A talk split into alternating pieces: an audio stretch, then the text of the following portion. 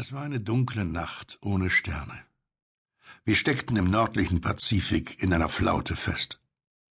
Unsere genaue Lage vermag ich nicht zu benennen, denn die Sonne wurde seit einer endlosen Woche, in der sich nicht die kleinste Brise geregt hatte, von einem dünnen Nebelschleier verborgen, der über unsere Mastspitzen schwebte und sich zuweilen auf das Meer ringsum herabsenkte.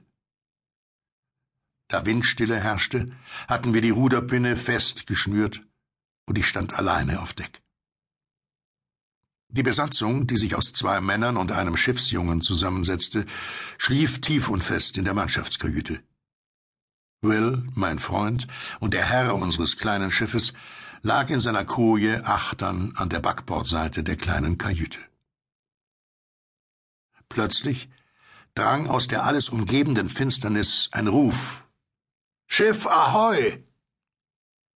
Ich war völlig überrascht und vermochte daher nicht unverzüglich zu antworten.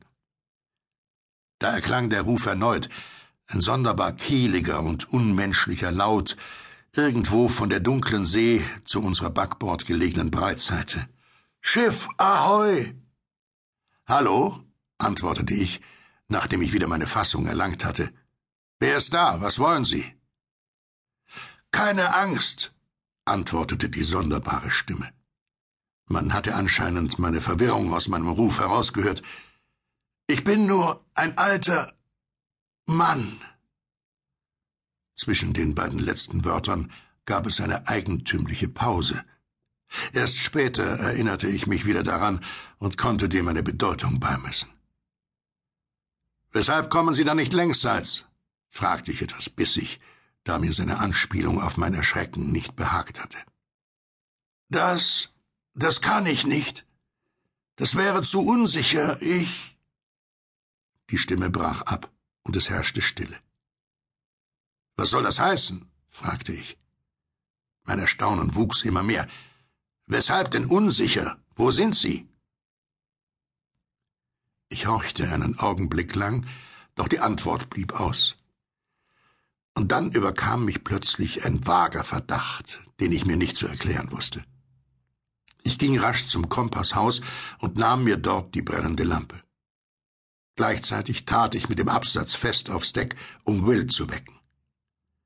Dann ging ich wieder nach Backbord und richtete den gelben Lichtkegel auf die stille Unendlichkeit jenseits unserer Reling.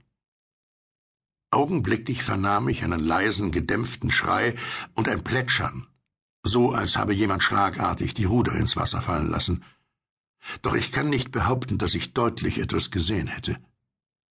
Mir war aber, als sei beim ersten Aufblitzen des Lichtes etwas auf dem Wasser gewesen, das nun nicht mehr da war. Heda, rief ich, was ist das für ein törichtes Spiel? Doch ich hörte nur undeutlich, wie ein Boot hinaus in die Nacht gerudert wurde. Dann hörte ich Wills Stimme aus der Richtung der Achterluke. Was ist denn los, George? Komm her, Will. Was geht da vor sich? fragte er, als er übers Deck auf mich zukam. Ich erzählte ihm von der eigenartigen Begebenheit. Er stellte mir mehrere Fragen und schwieg dann für einen Augenblick, ehe er die Hände an den Mund hielt und rief Boot ahoi.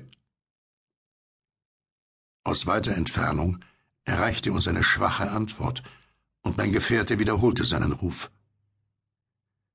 Nach einer kurzen Zeit der Stille vernahmen wir das gedämpfte Schlagen von Rudern.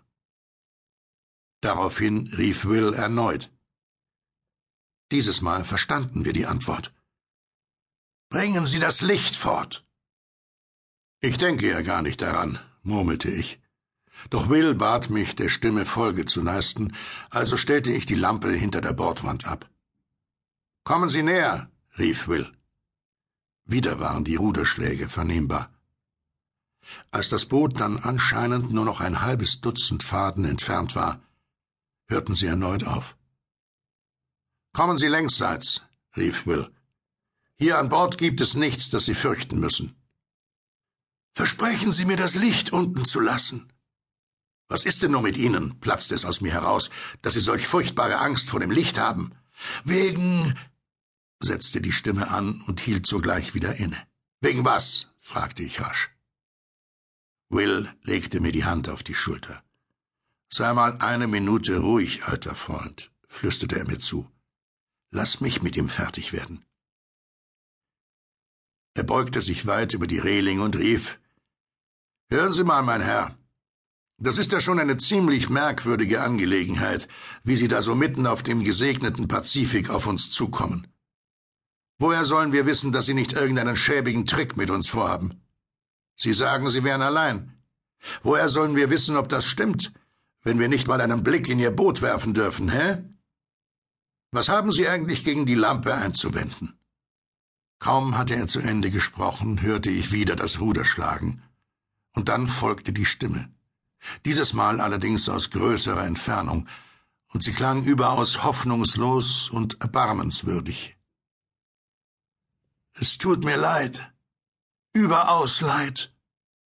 Ich hätte Sie nicht belästigen dürfen, doch ich bin hungrig und sie ist es auch. Die Stimme erstarb, und nur das Geräusch unregelmäßiger Ruderbewegungen wurde zu uns getragen. Halt, rief Will, ich wollte Sie nicht fortjagen, kommen Sie zurück. Wir halten das Licht versteckt, wenn Sie es nicht mögen. Dann wandte er sich an mich. Das ist schon ein verflucht komisches Boot aber ich glaube nicht, dass wir vor irgendwas Angst haben müssen.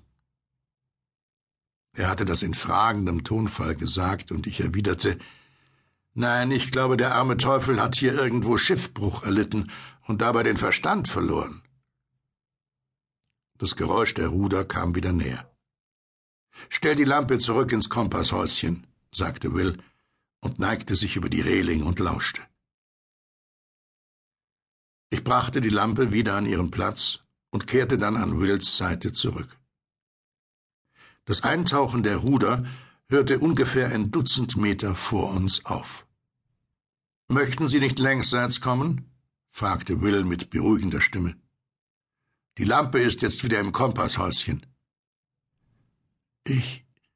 ich kann nicht, entgegnete die Stimme. Ich wage nicht näher zu kommen. Ich wage es nicht einmal, Sie für für den Proviant zu bezahlen. Das geht schon in Ordnung, sagte Will und zögerte. Sie können so viel Essen mitnehmen, wie Sie tragen können. Wieder zögerte er.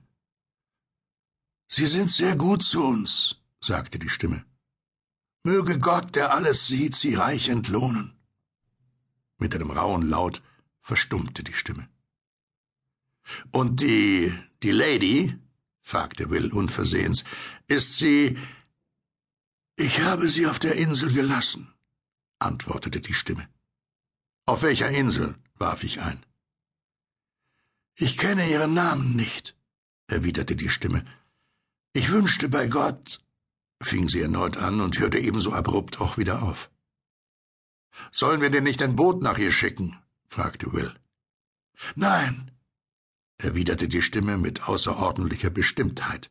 Mein Gott, nein. Einen Moment lang war alles still. Dann fügte die Stimme mit einem leichten, aber wohlverdienten Vorwurf darin hinzu Wegen unserer Not habe ich mich hierher gewagt, weil ich ihre schlimmen Qualen nicht länger mit ansehen konnte. Ich bin ein vergesslicher Tor, rief Will. Warten Sie einen Moment, wer Sie auch sein mögen, und ich werde Ihnen sogleich etwas zu essen bringen.